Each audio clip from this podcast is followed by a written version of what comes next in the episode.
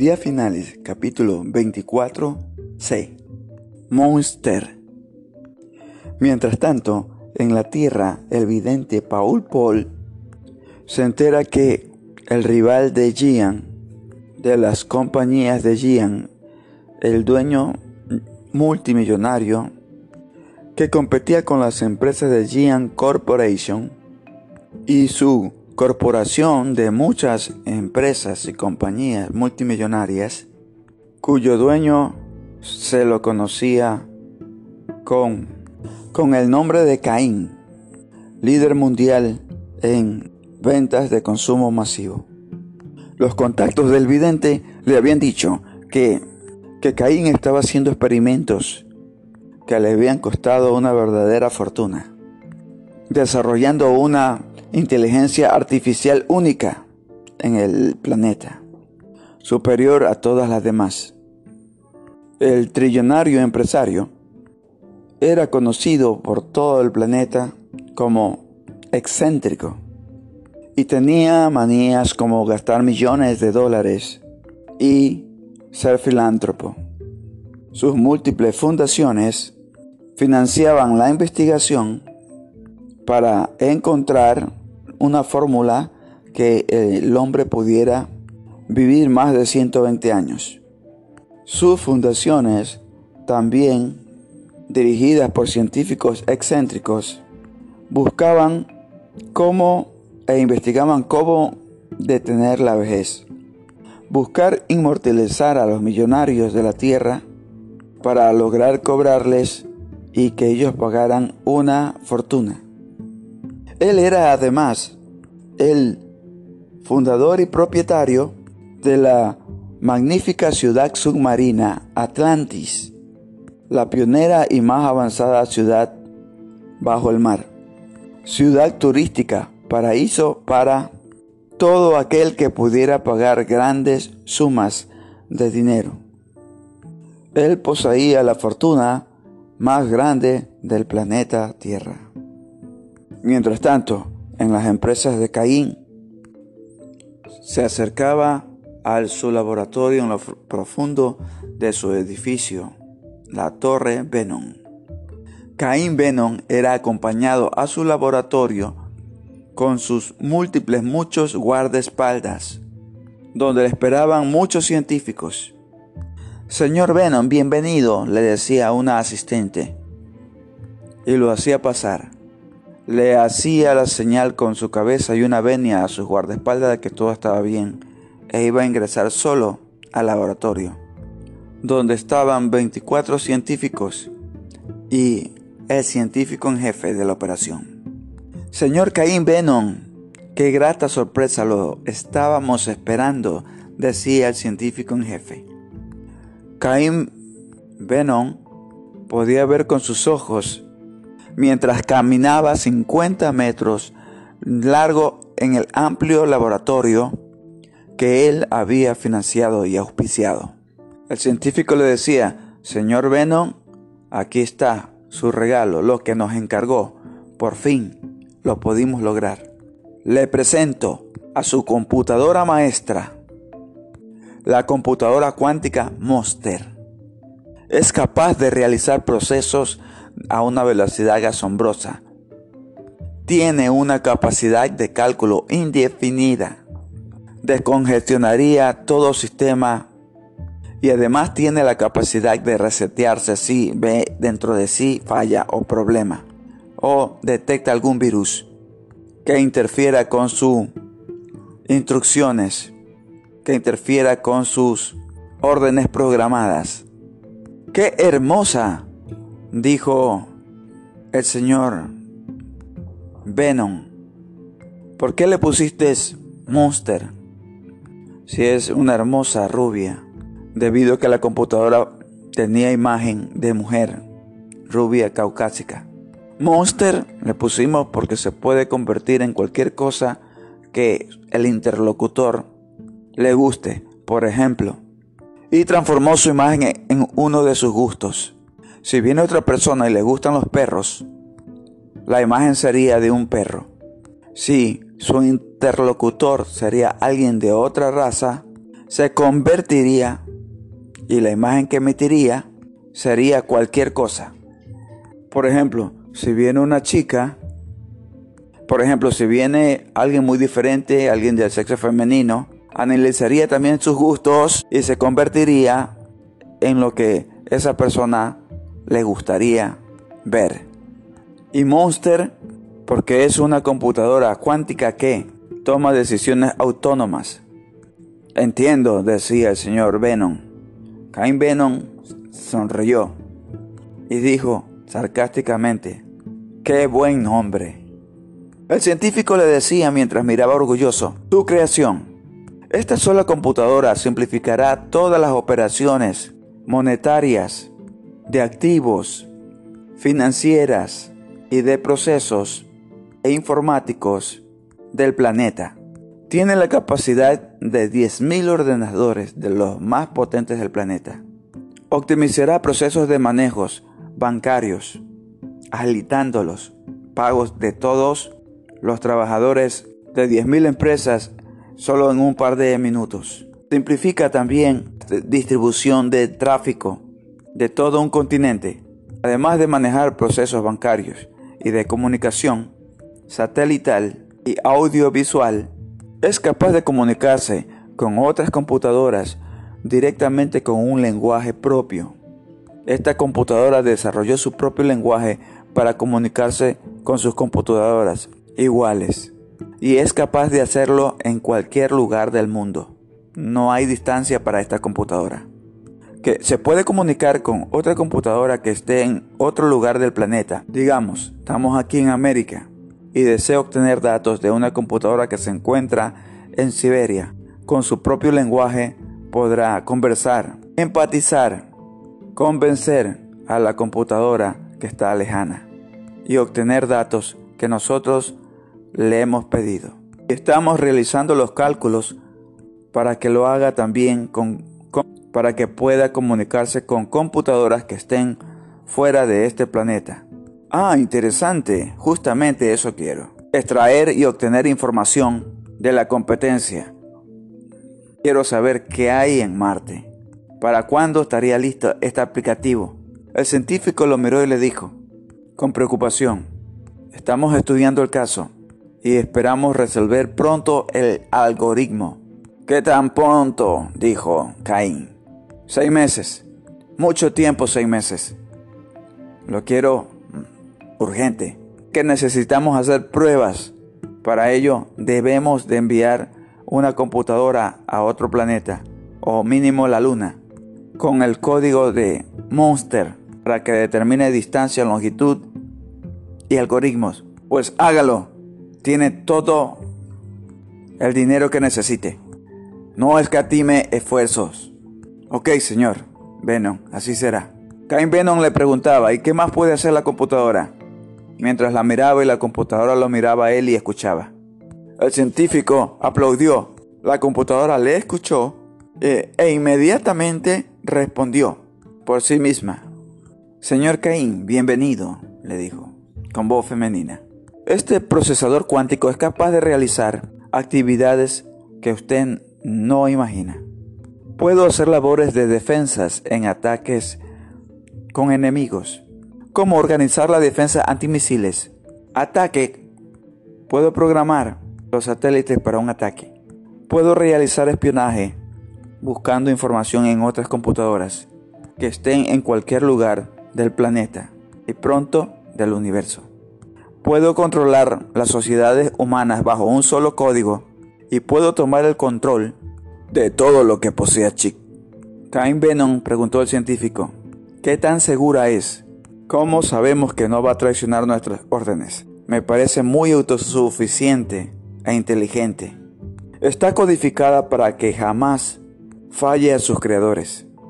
Ok, entiendo. Buen trabajo, doctor, decía el señor Venom. El científico continuaba y dijo, también la computadora es capaz de controlar las finanzas de todo el Estado de América. Puede ordenar los millones y billones de dólares y rastrear fortunas, identificar movimientos en criptomonedas, encontraría operaciones fraudulentas Puede tomar control de la sociedad haciéndola más justa, eliminando el cibercrimen. El excéntrico magnate Caín. ¡Wow! Me parece haber creado una especie de dios, como los dioses griegos, capaz de tomar control de la raza humana y someterla, ordenarla, defenderla. Respondí la computadora. Señor Venom, mi lógica es infinita, no falla y soy el mejor juez y puedo hacer juicios sobre los actos humanos. Puedo sancionar sin ningún tipo de corrupción. No me vendo por dinero. He estudiado a todos sus líderes y mi lógica infinita ha comprendido que la raza humana busca lo suyo. He leído la mitad de sus libros y sigo aprendiendo sobre su comportamiento social, sobre su comportamiento individual, sobre su comportamiento psicológico. Increíble, decía Cain Venom. No puede ser tanta belleza, tanto poder. Adelante, quiero una prueba. Dígale usted, pregúntele usted, señor Venom, ¿qué quiere saber? Pregúntele y dígale qué quiere saber. Háblele y dele datos. Monster computará y calculará. ¿Solo se puede comunicar en inglés? preguntó el señor Venom. No, respondieron todos los científicos, muy orgullosos de haberle podido cumplir al hombre más rico del planeta. Nuestra creación tiene la capacidad de hablar todos los idiomas del planeta. Procesa mandarín en microsegundos. Usted le puede dar una instrucción en árabe, en idioma árabe, y le responderá, si usted así lo quiere, en idioma ruso, alemán o quechua, según sus gustos. Cuando esta computadora se comunica con otras computadoras en su propio idioma, preguntó el señor Venom. ¿Ustedes saben lo que están conversando? Sí, con nuestro aplicativo que hemos instalado en la computadora Monster, podemos saber lo que Monster le pregunta y lo que las otras computadoras le responden. En otras palabras, sabemos que las otras computadoras tienen su idioma, su propio idioma y lenguaje, y lo que dicen y cómo piensan cuando se comunican con Monster. Bárbaro, que es genial. Por favor, quiero que protejan a esta computadora de todo hacker, de todo ataque, de todo ciberataque. Es mucho poder para que caiga en manos equivocadas. Y además podemos ofertar su conocimiento, habilidades y podemos ganar mucho dinero. Les felicito, doctores. Científicos hoy tienen paga extra, un bono adicional. Todos sonrieron, muy felices. El gran gesto del hombre más rico del planeta daba un bono por satisfacción. Todos muy agradecidos. Ok, respondió Cain Venom. En este momento voy a preguntar. Esta es la prueba de fuego. Voy a probar la analítica de su gran creación. Exclamaba, yo soy un amante de los mitos griegos, decía Caín, y quiero saber si los dioses griegos eran reales o mito. Todos pensamos que son fábulas, cuentos, pero yo creo, movido por mi investigación y mi capacidad intelectual, que si el río suena, piedras trae. Ok, Monster, desde hoy te pondré un lindo nombre. Te llamarás Némesis. ¿Te gusta? Sí, señor Venom, me gusta. Muy buena elección. El nombre. ¿A quién debo castigar? preguntaba la computadora. A mi rival, a rival. Voy a castigar su ego, su soberbia. Todo el mundo le ama y yo estoy convencido de que no es lo que aparenta. La computadora le preguntó, ¿puedo saber el nombre de su rival? Claro que sí. Gian Dragus. ¿Lo conoces? Afirmativo. He estudiado sobre él. Es un genio autodidacta y científico, actualmente salvando el planeta Tierra en Marte. Eso parece, pero no es así, respondió Caín.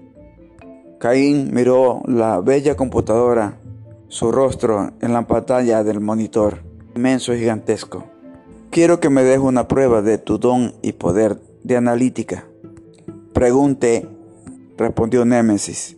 El semidios Orión, hijo del dios Poseidón, dios del mar. Orión tenía la facultad de poder viajar en las mareas y en todos los mares. Cuando vio a la bella chica Merope, se enamoró perdidamente. Dice la leyenda que el padre de la chica le sacó los ojos para defender a su hija. El dios solar Helios, de la mitología griega, le devolvió la vista. Emopión, padre de la chica, se ocultó bajo la tierra para salvar su vida. Luego Orión conoció a las hijas muy bellas del dios Titán, Atlas. Nuevamente Orión se enamoró perdidamente y las acosaba. Las seguía por muchos años. El titán Atlas, para cuidar a sus hijas, recurrió a Zeus, el dios griego, para que le ayudase. Zeus convirtió a las hijas del titán y de Pleión en palomas Cuenta la leyenda que volaron hasta lo más alto del cielo, en forma de hermosas palomas, y se convirtieron en las Pléyades que nosotros conocemos. Orión las buscó y un escorpión gigante lo mató. Y el dios Zeus lo inmortalizó en la constelación de Orión. Y narra la leyenda que aún la sigue buscando en el cielo. Por toda la eternidad a las hermanas Pléyades.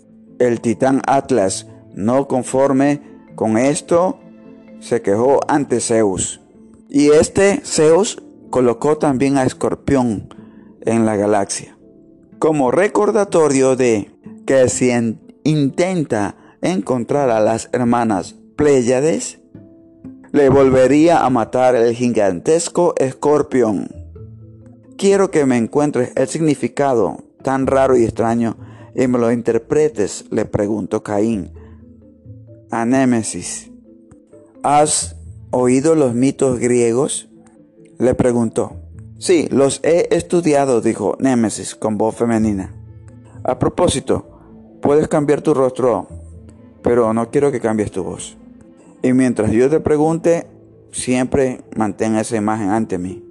Afirmativo, respondió Némesis, que aparentaba ser muy dócil y servicial, obediente. Cuantifiqué la información en este momento. Mi cómputo responde. Sí, los dioses griegos fueron reales. ¿Eran Dios? Preguntó Caín. No, no eran Dios. No, el Dios de la Biblia no eran. Estos eran sus rivales. Y este mito significa lo siguiente. Había un grupo de superseres en este planeta, hombres y mujeres, lo que significa que estos seres muy poderosos existieron Transformarlas en palomas significa que las mandaría como astronautas, de donde procedían las Pléyades. Que un gigantesco escorpión matara a Orión significa que el ejército del cielo le hizo la guerra a Orión en esta tierra y lo mató.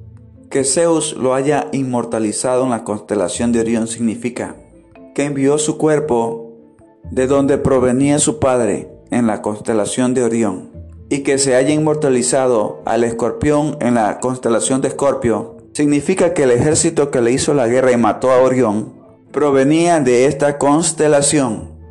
El significado de este mito es que estas tres son las constelaciones de donde provenían los dioses o semidioses. Increíble interpretación. abierta quedaron los científicos. Convencido Señor Venom, preguntó el científico encargado, jefe, contundentemente.